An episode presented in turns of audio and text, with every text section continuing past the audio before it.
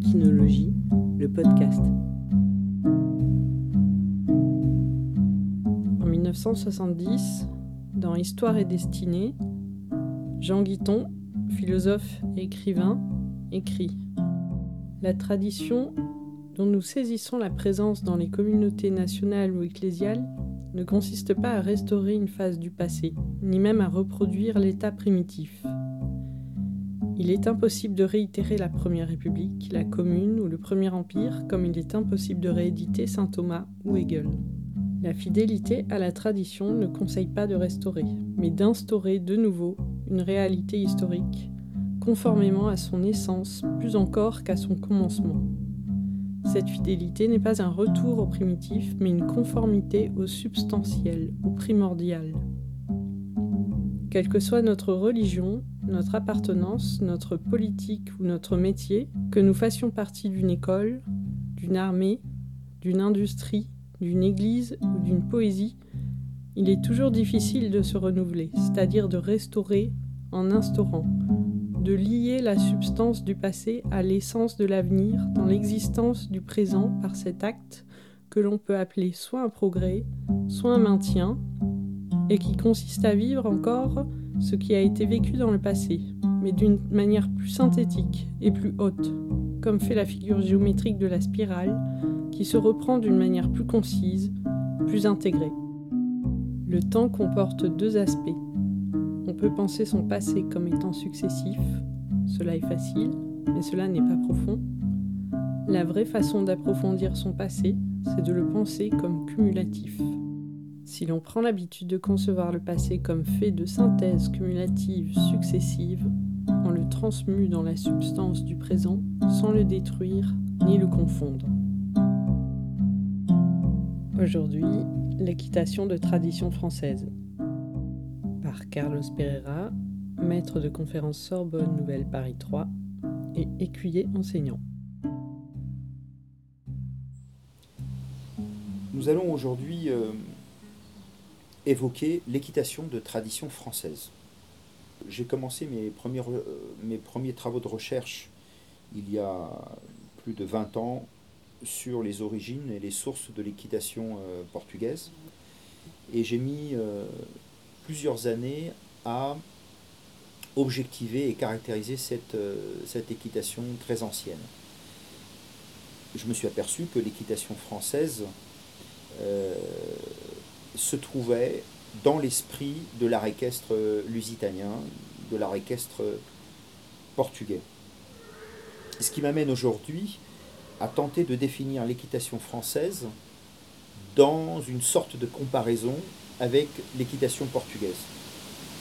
L'équitation française est entrée au patrimoine de l'UNESCO dans les années 2006 et plusieurs écrivains équestres ont tenté de l'objectiver, de la de la cerner, de la définir. Et je reconnais que il y a eu un certain nombre d'insuffisances. Et je vais tenter d'expliquer euh, le pourquoi de ces insuffisances, de ces, ces manques de précision et cette absence d'une véritable objectivisation. Je citerai deux points.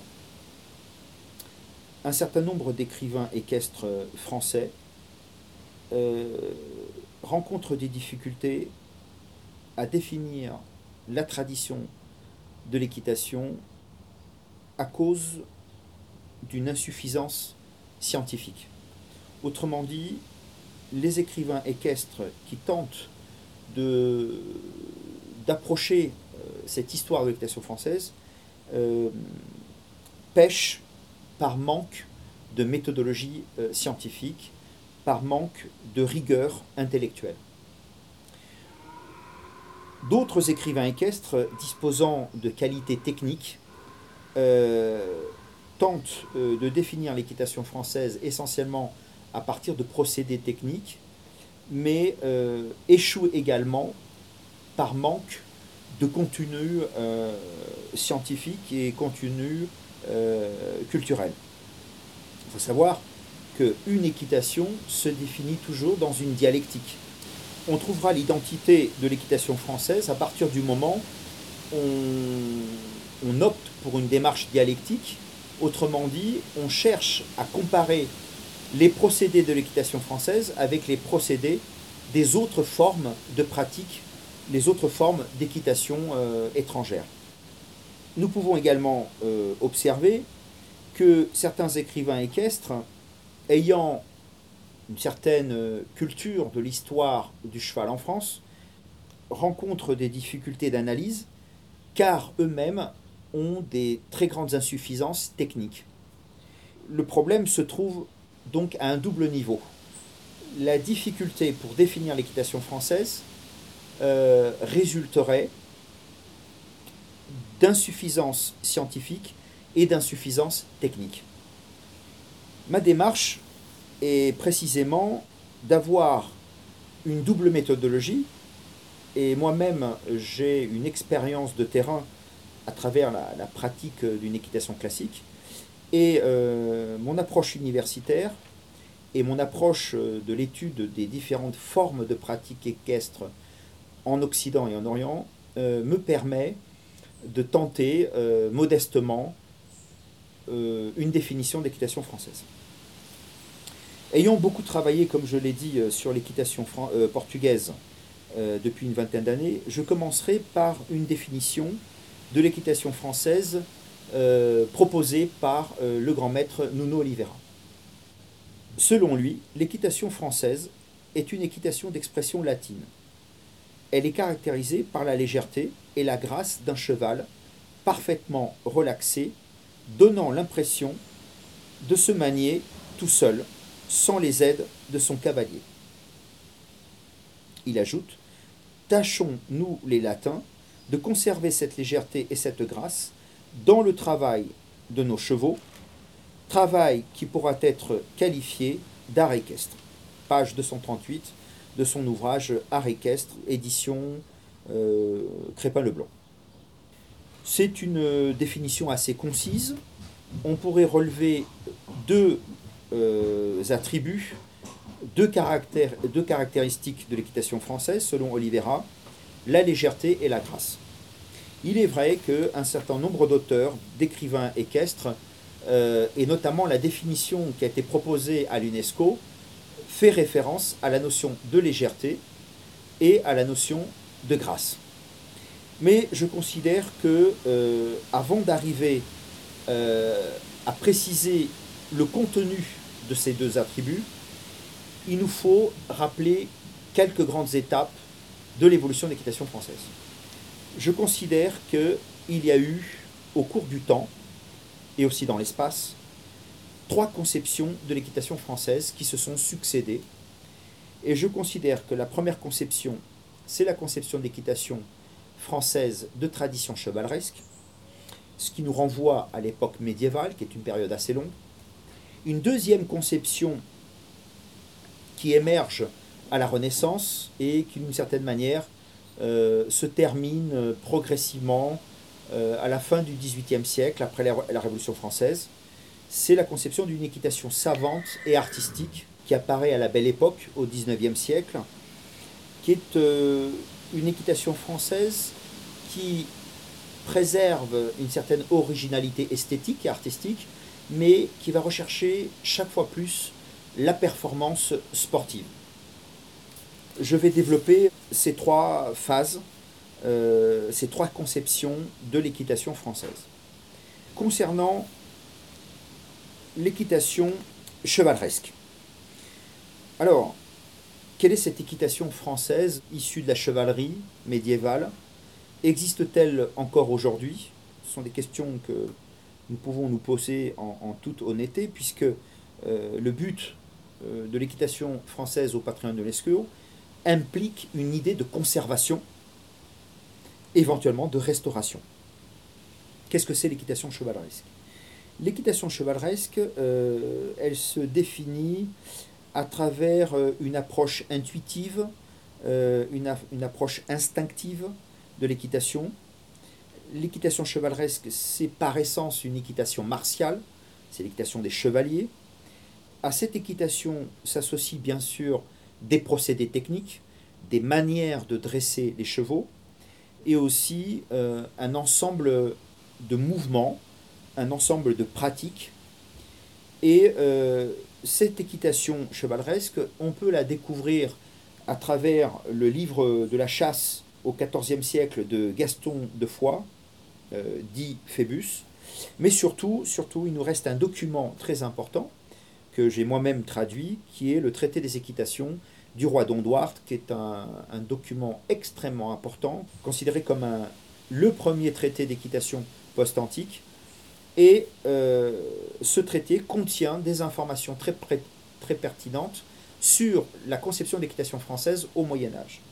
Il faut savoir que le Portugal recevait beaucoup de chevaliers qui venaient de France et aussi de l'Europe du Nord, et était capable de consigner dans ses traités des procédés, des procédures, des conceptions d'équitation qui lui étaient étrangères. Et donc le traité d'équitation du roi Don est le traité de référence pour essayer d'appréhender cette fameuse conception de l'équitation euh, française dite chevaleresque. Il faut savoir que le chevalier, c'est-à-dire celui qui dresse et qui monte des destriers, a une formation euh, globale, une formation très complète, que la chevalerie euh, a un rôle très particulier auprès du monarque, mais également auprès de l'institution religieuse. Rappelons quelques formules. L'équitation chevaleresque, euh, qu'elle soit française ou, ou portugaise ou autrichienne, c'est un système, c'est un ordre avec des devises. L'une des plus connues, c'est le chevalier défendra l'étranger la veuve et l'orphelin. Quelque part, l'équitation chevaleresque va puiser dans des sources grecques, notamment Xénophon, et nous avons les valeurs du beau, du bien et du vrai. Alors il faut savoir que la chevalerie, euh, la chevalerie européenne, et en l'occurrence la chevalerie française, ce sont des chevaleries chrétiennes. Donc c'est-à-dire qu'elles obéissent à un code d'honneur, un système de valeurs qui puise ces idées euh, sa conception, son interprétation euh, dans la Bible. Et donc le modèle du chevalier, prenons par exemple euh, l'ordre des Templiers, le chevalier contemple le Christ à cheval de l'Apocalypse de Saint Jean. Et ça c'est très important. Donc l'équitation chevaleresque, c'est une équitation dite martiale, une équitation dite horizontale, mais surtout l'équitation chevaleresque, c'est une équitation verticale, c'est une équitation de la transcendance avec une vision mystique euh, du rôle du chevalier. Nous pouvons la comparer à l'équitation du Yabusame actuel au Japon, l'équitation des samouraïs, ou par exemple l'équitation chevaleresque qui existe encore aujourd'hui de la tauromachie équestre portugaise ou espagnole, mais aussi la furuzia arabe, notamment avec la pratique de la fantasia euh, au Maroc. Cette équitation chevaleresque française se lie à deux niveaux. Donc une vision matérielle et une vision immatérielle. Don Duarte nous dira que le cheval est l'allégorie de l'âme et que l'art de pratiquer l'équitation, c'est un art de la connaissance de soi, c'est un art qui conduit à mieux appréhender euh, le mouvement de l'âme humaine. L'équitation chevaleresque, c'est une équitation qui se veut complète, c'est une équitation, euh, je dirais, holistique, euh, qui exige à la fois une formation aux arts martiaux, une pratique des jeux, la joute, divers jeux équestres, des notions de dressage, mais aussi une formation philosophique, une formation théologique, une formation, disons, aussi très technique, et c'est aussi la voie de l'élévation de la conscience du chevalier. Est-ce que cette équitation chevaleresque existe aujourd'hui en France? Personnellement, j'en doute. Il y a des tentatives euh, de créer des chevaleries euh, sans chevaux ou euh, des chevaleries qui sont plus des caricatures de la chevalerie médiévale, avec une formation notamment, je dirais, théologique insuffisante et donc, euh, il ne faut pas oublier que la chevalerie, c'est aussi le rapport de la vie et de la mort.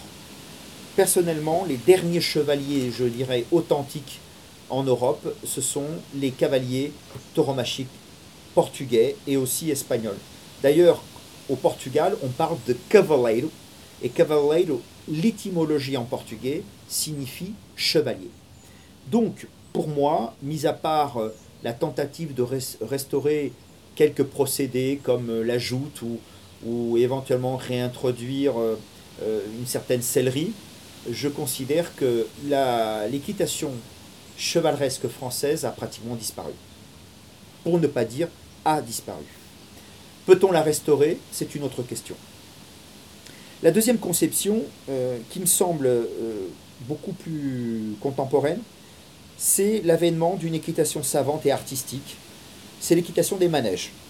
C'est l'équitation qui va apparaître en Italie. Les maîtres écuyers français vont se former au moment de la Renaissance, euh, ils vont se former des, dans des académies italiennes. Des maîtres italiens viennent, former les écuyers français. Et donc c'est une équitation savante, pourquoi? Parce que c'est une équitation scientifique. C'est une, équitation, euh, je dirais, cartésienne, analytique, qui s'appuie sur l'approche géométrique du mouvement de l'homme à cheval. Et ça c'est très important. La géométrie, c'est ce qui permet de conduire euh, le cheval dans des conditions optimales. Et c'est par la géométrie que nous allons effectivement euh, développer les deux attributs cité dans la définition d'équitation française par Oliveira, la grâce du geste et la légèreté. Donc cette équitation savante est une équitation qui commence à se séparer de l'équitation chevaleresque. C'est une équitation qui devient beaucoup plus horizontale, autrement dit beaucoup plus matérialiste. C'est une équitation qui observe euh, avec le plus de rigueur possible le mouvement euh, du cheval, le mouvement du cavalier, qui pose les bases d'une biomécanique humaine, d'une biomécanique équine. Et effectivement, euh, l'équitation française, par son esprit très analytique, cet esprit cartésien, va réaliser de grandes découvertes. Et c'est pour ça que l'équitation française va devenir très célèbre, grâce à des écuyers comme Pluvinel, euh, Labroue, La Guérinière. Pourquoi? Parce que grâce à cette approche scientifique savante de l'équitation, ils vont codifier des mouvements, codifier des procédés. Par exemple, la guerrière va inventer l'épaule en dedans. En réalité, elle, commence à être étudiée par Newcastle, mais euh, Newcastle l'a pratiquée dans le cercle. Et la guérinière va montrer que l'épaule en dedans, dans le manège, c'est-à-dire le long du pare-botte, constitue un procédé euh, très subtil. Oliveira dira que l'épaule en dedans est l'aspirine de l'équitation mais en dehors de l'équitation de la légèreté, euh, nous voyons que effectivement les écuyers sont confrontés à la décontraction du cheval et cherchent la légèreté, c'est-à-dire la relaxation globale du cheval, et notamment ce qui pose problème, c'est la rigidification de la mâchoire. Et donc on va commencer à étudier euh, différents morts, euh, des morts assez coercitifs, Hein, il suffit de consulter quelques traités d'équitation européens pour s'apercevoir euh, de la variété des morts et des morts, pour certains, assez barbares, assez archaïques. Ceci dit, il y a un certain nombre d'innovations qui sont encore aujourd'hui utilisées. Donc cette équitation française euh, du 16e, 17e, 18e siècle est une équitation très dynamique, très novatrice, et elle va poser les bases du mouvement de l'homme à cheval. Et donc il est très intéressant d'imaginer une archéologie du geste, discipline que tente de développer mon collègue euh, Pierre-Henri Bas. Et donc cette archéologie du geste, qui est une approche scientifique du geste, euh, pourrait nous aider à comprendre pourquoi l'équitation française a évolué d'une certaine manière euh, à cette époque-là, et comment, grâce à l'archéologie du geste, nous pouvons conserver et même restaurer certains gestes anciens. Dans l'équitation savante et l'équitation euh, artistique de cette période-là, on, va voir un certain nombre d'innovations dans les mouvements. On va distinguer les airs relevés, notamment la stylisation de la, cabriole, de la pesade, de la levade, du mézère, et aussi le développement du passage, des développements sur le plan de l'éducation du cheval, du poulain jusqu'au cheval de haute école. On va comprendre de manière beaucoup plus subtile les différents mouvements du cheval, le pas, le trot, le galop. on va comprendre mieux le, le, déplacement latéral avec l'épaule en dents bien entendu, mais aussi les sessions, l'invention des appuyés, les pirouettes, et tous ces exercices qui vont permettre, dans une approche géométrique, d'améliorer euh, à la fois la souplesse du cheval, euh, sa grâce et sa décontraction, autrement dit sa légèreté. La troisième conception de l'équitation française apparaît euh, à la belle époque, au XIXe siècle, et là va apparaître d'une certaine manière deux courants de pensée alors que les Français euh, connaissent assez bien, que les écuyers français connaissent assez bien, il y a l'école euh, du comte d'or et l'école de François Baucher. Le comte d'or est écuyer en chef au cadre noir, Baucher est un artiste de cirque. Ils vont développer euh, des conceptions.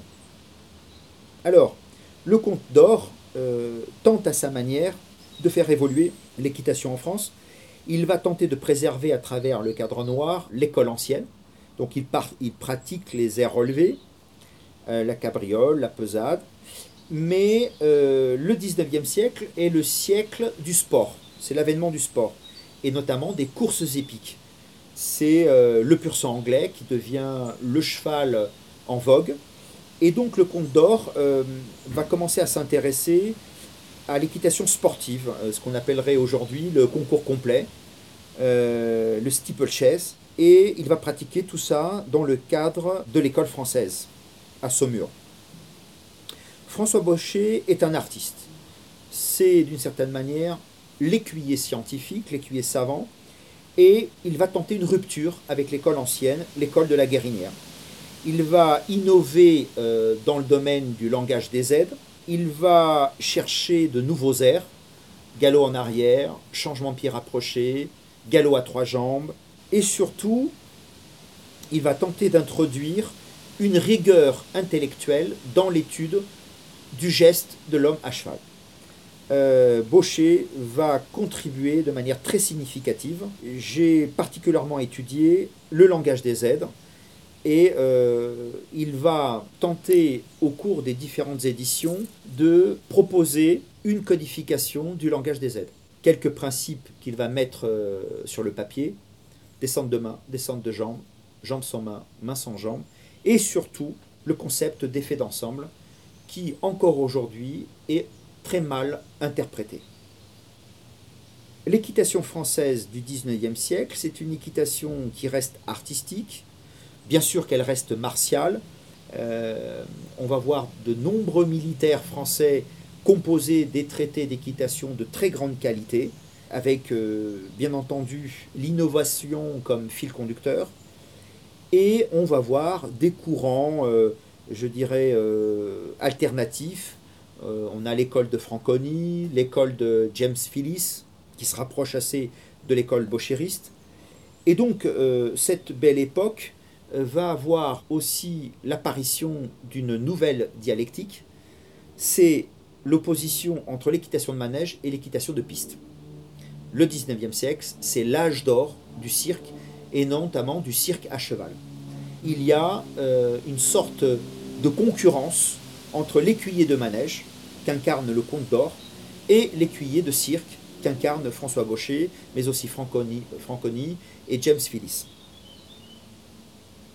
L'équitation euh, française de cette époque-là maintient d'une certaine forme une vision horizontale, c'est-à-dire une dimension matérialiste, cartésienne, analytique, mais aussi une certaine dimension verticale qui est très flagrante chez François Baucher, puisqu'il dira Mon équitation est une équitation de la transcendance. Donc en résumé, le 19e siècle, c'est un, siècle de bouillonnement euh, dans l'univers équestre. C'est l'affrontement euh, de divers courants, de diverses conceptions artistiques et sportives. En passant par ces trois phases successives, nous arrivons au XXe et au XXIe siècle. En 1960 et jusqu'en 1989, mort de Nuno Oliveira, le maître écuyer portugais va influencer l'école française du XXe siècle. Pourquoi? Michel Henriquet et René Baccarat vont découvrir euh, dans les années 50, années 60, un écuyer portugais qui écrira un livre, son premier livre qui s'intitule Haute École. Et ce petit livre, qui en réalité a pratiquement aucun texte, mais qui est composé de plusieurs photographies avec des chevaux mis aux airs d'école, et euh, Oliveira dédie ce livre-là à deux grands maîtres français, La Guérinière et Baucher. Et petit à petit, Michel Henriquet, qui est un historien de l'art équestre et élève de René Baccarat, vont considérer que Oliveira incarne les deux écoles. Effectivement, il incarne l'école ancienne dite baroque, et l'école bochériste. Et ils vont échanger des correspondances et j'ai eu accès en fait à ces ouvrages et je reconnais qu'effectivement le maître portugais tout en étant inscrit dans une tradition qui se veut portugaise, notamment la tauromachie équestre, il ne faut pas oublier que Nuno Oliveira, on le voit à travers un, film très célèbre euh, réalisé par la télévision portugaise, Oliveira pratique à l'âge de 30 ans, 35 ans, pratique une équitation tauromachique. Et euh, progressivement, à l'âge de 40 ans, il va faire évoluer euh, cette équitation et va commencer à la styliser et à emprunter euh, des éléments et des procédures de l'équitation française baroque et va approfondir l'approche bochériste. Il faut savoir qu'il n'est pas un cas exceptionnel. Euh, l'équitation baroque existe au Portugal dans les arènes. Elle existe dans beaucoup d'académies euh, portugaises à cette époque-là. Et que le bochérisme a beaucoup influencé la culture équestre portugaise. Il y a énormément de bochéristes, notamment des militaires, qui pratiquent euh, l'effet d'ensemble, les assouplissements à pied, les flexions de mâchoire, les flexions de nuque et les flexions d'encolure. Et donc Oliveira fait évoluer son équitation vers une synthèse. À la fin de sa vie, il va commencer à intégrer aussi des éléments de l'équitation germanique qu'il ne pourra pas euh, développer euh, de manière euh, très profonde. Nous pouvons considérer que d'une certaine manière, Oliveira alerte les Français, les écuyers français, sur une certaine perte. L'équitation française peut être considérée comme en voie de déclin. Pourquoi? Parce que s'installe, et c'est Oliveira qui le dit, une équitation germanique qui est basée sur une modification génétique des chevaux et sur une autre conception du dressage qui favorise la performance sportive. Effectivement, plusieurs écuyers vont évoquer la perte de la légèreté, la perte de la grâce, l'abandon d'une certaine philosophie de l'équitation française. Et euh, Oliveira va euh, développer cette critique dans ses différents écrits euh, qui aujourd'hui peuvent être lus dans ses œuvres complètes éditées chez Belin. Oliveira nous rappelle quelques fondamentaux de l'équitation française. L'équitation française est par essence chevaleresque. Qui dit équitation chevaleresque dit une certaine transcendance. Oliveira montre que l'équitation, ce n'est pas que de la technique, c'est de l'âme. Rappelons qu'Oliveira est fils de pasteur protestant. Oliveira écrit plusieurs chapitres sur la dimension mystique de l'équitation, avec des formulations autour du rapport entre le cavalier, le cheval et sa relation d'amour avec cet être merveilleux Oliveira est un artiste, est un artiste inspiré, il puise dans les sources chevaleresques. Oliveira découvre et expose la vision trinitaire de l'équitation. La vision trinitaire, qu'est-ce que ça signifie? C'est la conception du langage des aides. Elle est définie de manière magistrale par François Baucher. Et Oliveira tente de l'expliquer. Qu'est-ce que c'est le trinitaire à cheval? C'est les trois principes Main sans jambe, jambe sans main, premier principe. Descente de main, descente de jambe, deuxième principe. Et troisième principe, l'effet d'ensemble, c'est-à-dire l'union des aides contraires. Ça, c'est la base. Et par ce langage, l'écuyer rentre dans une dynamique de centaurisation. C'est ce que dira euh, Louis Stanislas Savary de Lancôme-Brève, qui est un grand écuyer, grand écuyer euh, français, qui évoque l'idée de centaurisation, c'est-à-dire le rapprochement de deux psychologies, celle de l'homme, celle du cavalier, le rapprochement de deux centres de gravité, pour aboutir à une unité. Donc l'équitation française, c'est la quête de l'unité. Oliveira va donc définir l'équitation française, euh, à mon avis, de manière magistrale. Et ce qui est très intéressant, c'est qu'il va y avoir une continuité entre l'équitation portugaise et l'équitation française chez ce grand maître euh, de la fin du XXe siècle. Oliveira utilise plusieurs procédés pour expliquer sa philosophie. Son équitation française s'exprime notamment à travers deux chevaux.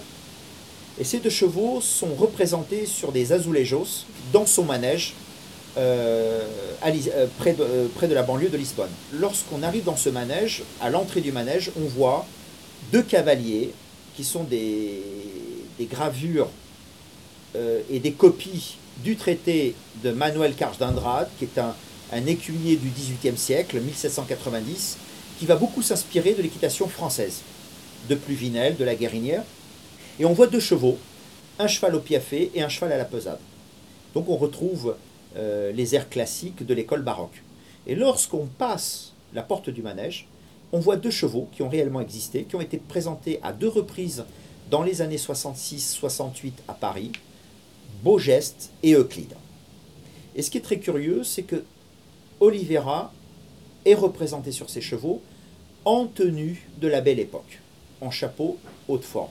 Euclide est au piafé et Beaugeste est à la pesade.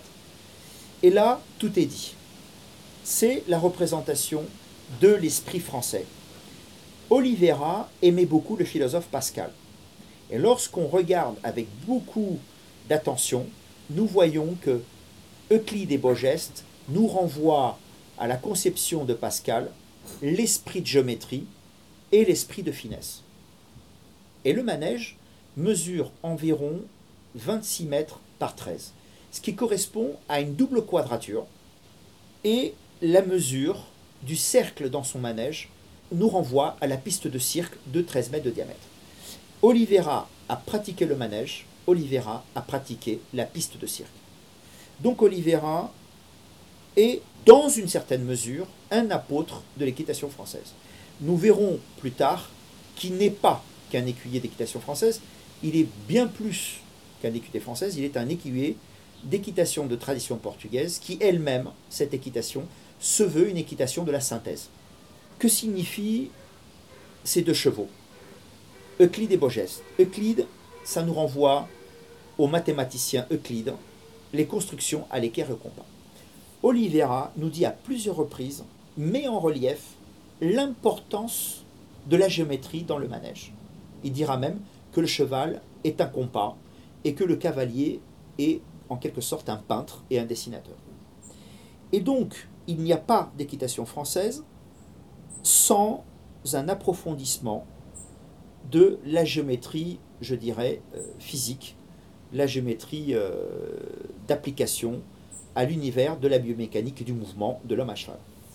Mais de l'autre côté, nous avons un cheval qui s'appelle Beau Geste.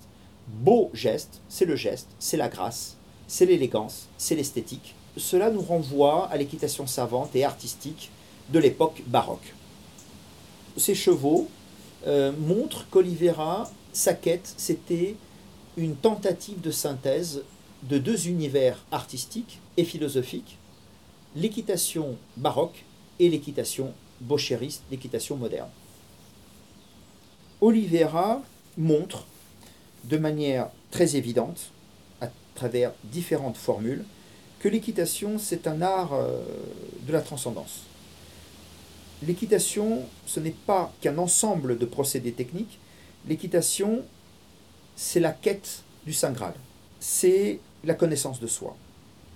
L'équitation olivériste, si on peut utiliser ce terme-là, c'est une équitation de la double sphère. Le cavalier et son cheval forment une sphère virtuelle. L'équitation, c'est de la géométrie pure. Il nous le rappelle à plusieurs reprises. Mais le cavalier et le cheval sont eux-mêmes une sphère invisible. Cette tradition de la double sphère, physique et métaphysique, c'est la tradition de l'équitation chevaleresque.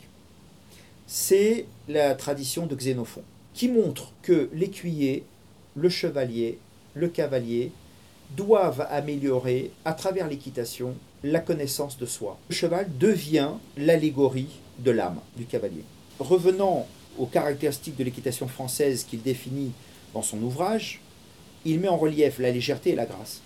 Beaucoup de cavaliers français ont tenté de manière très matérialiste d'expliquer la légèreté et la grâce en oubliant qu'il existe en fait une double légèreté et une double grâce. Euh, il y a la légèreté du mouvement de l'homme à cheval et la grâce, l'esthétique du geste du cheval et du cavalier. Et nous sommes sur le plan horizontal. Mais il y a aussi la légèreté d'esprit de l'écuyer et la grâce de l'âme du cavalier. L'équitation doit toujours se lire sur un plan visible et invisible, sur un plan matériel et immatériel, sur un plan physique et métaphysique. Olivera devient célèbre à cause de cette synthèse. Alors aujourd'hui, l'équitation française est-elle correctement euh, définie? À mon avis, je pense qu'il n'existe aucun ouvrage aujourd'hui sérieux avec une définition sérieuse de ce qu'est l'équitation française, intégrant ces trois conceptions successives, chevaleresque, euh, l'équitation savante et l'équitation sportive. Pour quelles raisons les écrivains équestres peinent à caractériser cette équitation française euh, très ancienne et très belle? Ils peinent non pas uniquement pour des insuffisances scientifiques et techniques, mais nous pourrions y ajouter euh, une troisième raison qui dépasse l'univers du cheval, c'est que depuis la Révolution française, une certaine vision du monde s'est installée, et notamment ces 30-40 dernières années, les écoles d'art équestre, qu'elles soient françaises ou européennes, ne sont plus considérées comme des conservatoires, mais se considérées comme des centres de profit. C'est-à-dire que l'équitation euh, enseignée aujourd'hui au cadre noir, à l'école de Vienne, à l'école portugaise, à l'école de Reyes, c'est une équitation complètement horizontale, mais surtout c'est une équitation de la rentabilité, du retour sur investissement. L'équitation française, c'est une équitation artistique. C'est une équitation de la patience et du temps, et non pas une équitation de la rentabilité et du retour sur investissement. À ça s'est ajouté les sports équestres, qui ont des côtés positifs, mais qui ont aussi des côtés négatifs. C'est qu'on a modifié génétiquement les chevaux, et euh, les cavaliers ne travaillent plus sur la difficulté du cheval, qu'elle soit morphologique ou psychique. On tente euh, d'avoir des sortes de clones, euh, ce qu'on appelle des chevaux déjà dressés. Cette manière de concevoir l'équitation fait que les écuyers d'aujourd'hui ne sont plus confrontés à la difficulté technique, qu'elle soit liée à la morphologie et à la, difficulté psychique. par ailleurs, l'éducation euh, du cavalier contemporain du XXIe siècle euh, s'est dégradée, le niveau des monitorats a chuté, la rentabilité est devenue le mot d'ordre des grandes institutions équestres, et euh, une certaine vision managériale anéantit d'une certaine manière toute tentative positive de conserver de restaurer l'équitation française. Alors, je vais être modéré. Bien sûr qu'il existe des cavaliers français avec des grandes qualités, avec de très bons chevaux, mais ils ont perdu le lien avec la tradition, ils ont perdu le lien avec l'histoire de l'équitation à cause d'une certaine conception éducative diffusée à travers les écoles d'équitation et diffusée notamment à travers l'école nationale d'équitation. La responsabilité est une responsabilité qui dépasse les écuyers, qui dépasse les écoles d'art équestre. C'est surtout une vision du monde qui s'est installée euh, en Europe ces 40-50 dernières années. Alors que faut-il faire? À mon humble avis, et, en travaillant de manière très modeste à l'université de la Sorbonne, en coopération avec euh, des étudiants, des chercheurs, non seulement français, mais portugais, espagnols, japonais. Je pense que il faut commencer par étudier de manière très sérieuse ces trois grandes étapes de l'équitation française. Nous avons peu d'éléments sur l'équitation française euh, à l'époque médiévale. Euh, nous n'avons pratiquement aucun travail euh, scientifique sur les procédés de l'équitation dite savante du XVIe, XVIIe, XVIIIe siècle. Et nous devons aussi réfléchir sur l'équitation sportive et artistique qui a commencé à émerger à la belle époque. Que faut-il faire? Je pense que la solution, se, trouve du côté des universités. Je pense que les universités françaises comme les universités européennes doivent intégrer des pôles de recherche sur le cheval et l'art équestre. Euh, nous avons fait plusieurs tentatives depuis, euh, depuis cinq ans. Je crois que le monde du cheval euh, doit créer et contribuer au développement d'une discipline scientifique autonome. J'avais il y a quelques années proposé l'idée de créer une science euh, du cheval et des équidés et elle a été rejetée par les haras nationaux. Et euh, bien entendu, elle a été acceptée avec beaucoup d'enthousiasme au Japon. Et donc, euh, nous avons créé au Portugal hein, et aussi à la Sorbonne un programme d'équinologie.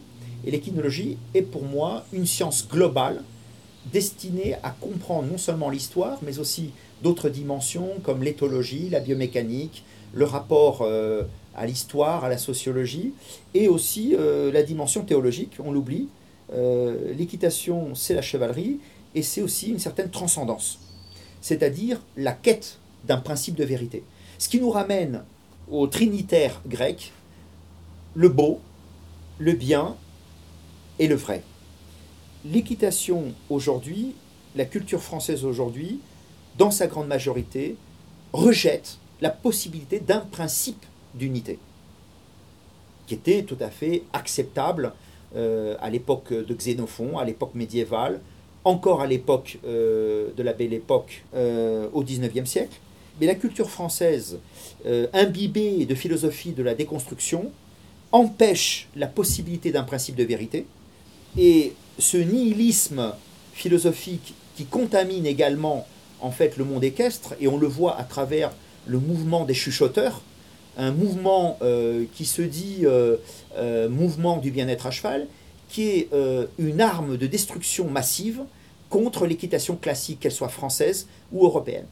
Je ne dis pas qu'il n'y avait pas quelques idées dans cette équitation de mouvance américaine, mais et qui nous a même éveillé à la question de l'éthologie de comportement du cheval, mais je considère que sa démarche est une hérésie, que l'approche du cheval du point de vue scientifique implique une connaissance scientifique et technique rigoureuse de l'équitation classique française et de l'équitation euh, classique européenne. Donc je pense que euh, le monde du cheval euh, doit établir la réconciliation des écoles, la réconciliation des opposés, et je citerai un certain général Pierre de Villiers, qui est très en vogue, euh, qui évoque dans, un, dans un ouvrage euh, Servir, il emprunte la formule du général Lott, calme, droit et en avant. Et donc, je pense que la conservation d'équitation française, c'est plus que la conservation de pratiques équestres, c'est la conservation d'une certaine philosophie qui a fait la grandeur de la France, une certaine vision du monde qui aujourd'hui est totalement en déclin. Donc il y a urgence à restaurer l'équitation française, car en restaurant l'équitation française, on restaure la culture française dans sa globalité, on restaure une certaine vision universelle euh, de, cette nation euh, euh, française, qui est une nation de l'art, de la culture, de la science, mais aussi de la mystique, on l'oublie. La restauration rigoureuse, scientifique, technique, artistique de l'équitation française est un enjeu majeur. Et je pense que l'université, et notamment l'université que je représente à Sorbonne, peut contribuer activement à euh, cette conservation. Cette réflexion, je dirais, euh, assez euh, synthétique, n'est en aucune manière une attaque contre des écrivains équestres ou contre des institutions, c'est juste une réflexion que je mène avec plusieurs collègues, qu'ils soient professionnels, étudiants.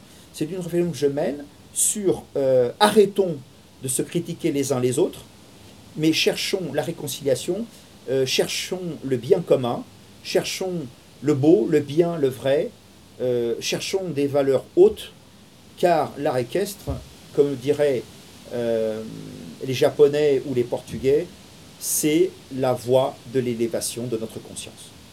Donc voilà un petit peu ma, ma modeste contribution à la définition de l'équitation française. Retrouvez également nos actualités sur Facebook Équinologie France, ainsi que sur le site internet équitationportugaise.com.